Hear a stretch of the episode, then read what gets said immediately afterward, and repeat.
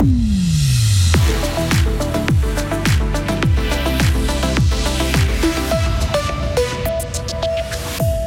Suisse met-elle en danger sa population en ne limitant pas suffisamment ses émissions de gaz à effet de serre? La Cour européenne des droits de l'homme se penche sur la question. Le canton de Fribourg boucle son exercice 2022 avec un bénéfice plus important qu'attendu.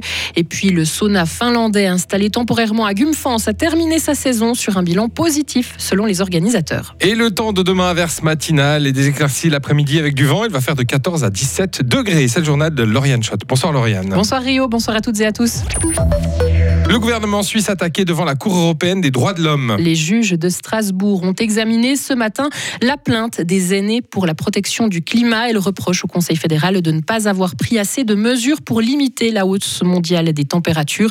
Une bonne partie de l'audience a d'ailleurs porté sur la politique climatique de la Suisse. Mais l'enjeu de ce procès n'est pas là, estime Alain Chablet, avocat du gouvernement suisse. L'audience de ce jour n'était pas destinée à discuter de la politique climatique euh, de la Suisse, à discuter si la politique est suffisante ou insuffisante, mais de discuter de la question du statut de victime et de savoir si les aînés pour le climat sont suffisamment touchés dans leur droit à la vie. Et nous estimons que ça n'était pas le cas. Mais par contre, il y a eu beaucoup euh, de votre part aussi euh, d'arguments euh, pour défendre la politique climatique de la Suisse quand même. C'est vrai, mais nous répondons aux questions de la Cour et la Cour est libre de nous poser les questions qu'elle souhaite. Mais encore une fois, nous avons insisté sur le fait qu'aujourd'hui, il était question de droits fondamentaux et notamment de décider si oui ou non les aînés pour le climat étaient suffisamment touchés dans leur euh, droit à la vie.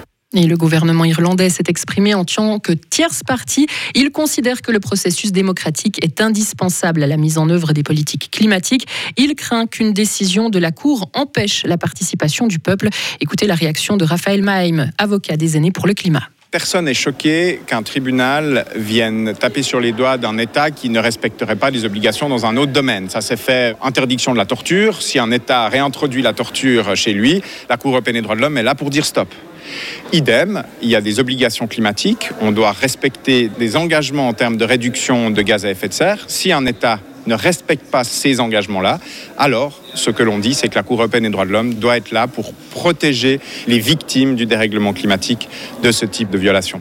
Et il faudra probablement attendre la fin de l'année avant que la Cour ne rende son verdict. Le canton de Fribourg boucle son exercice 2022 sur un bénéfice d'un demi-million de francs alors qu'il tablait sur 300 000 francs de bénéfices.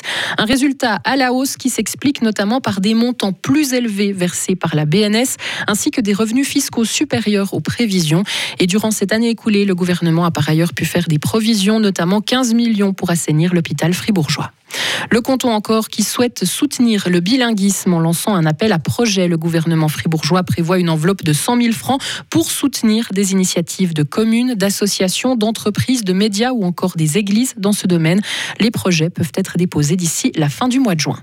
Le sauna finlandais, installé au bord du lac de la Gruyère, a trouvé son public. L'installation ferme vendredi ses portes à Gumfans après deux mois d'exploitation. Il fallait payer 18 francs pour accéder au sauna chauffé au feu de bois d'une capacité de 6 personnes. Le fribourgeois Stéphane Renevet est à l'origine de ce concept. Il a amorti la moitié des 20 000 francs qu'il a investis de sa poche et selon lui, le bilan est réjouissant. On a eu euh, beaucoup de gens qui étaient en fait intéressés de base à vivre cette expérience-là. Et quand on a mis ce projet en place, il y a eu directement euh, beaucoup de succès. Donc, je m'attendais à ce que ça marche, mais pas, je dirais, autant bien. Ce qui était surprenant, c'est que je pensais que ça prenait quelques semaines ou ouais, peut-être euh, moins un mois avant qu'il y ait vraiment beaucoup de monde. Et puis là, directement, l'influence était bonne. On a fait déjà quelques journées complètes dès le premier mois, donc on était vraiment contents. C'est toujours encourageant de voir les gens qui repartent contents. Euh, on a pu rencontrer euh, beaucoup de gens de la région, mais aussi euh, des gens qui viennent d'ailleurs, qui venaient du Valais, de Genève, voire même de l'étranger. Donc c'était vraiment chouette de pouvoir échanger et montrer ce projet-là aux différentes personnes et Frissona devrait revenir pour la saison prochaine, dès novembre à peu près. Les détails restent encore à confirmer. À l'étranger, l'attaque à armes blanches survenue hier à Lisbonne n'est pas d'origine terroriste. Les enquêteurs portugais ont écarté cette piste. Il s'agirait plutôt, selon eux, d'une crise psychotique de l'auteur qui s'en est pris à un centre musulman chiite, faisant deux morts et un blessé grave. Le comportement de l'auteur présumé aurait d'ailleurs changé du tout au tout lorsqu'il a reçu un coup de téléphone, selon des témoins. Il a été neutralisé par la police qui a dû utiliser une arme à feu. Il est actuellement hospitalisé.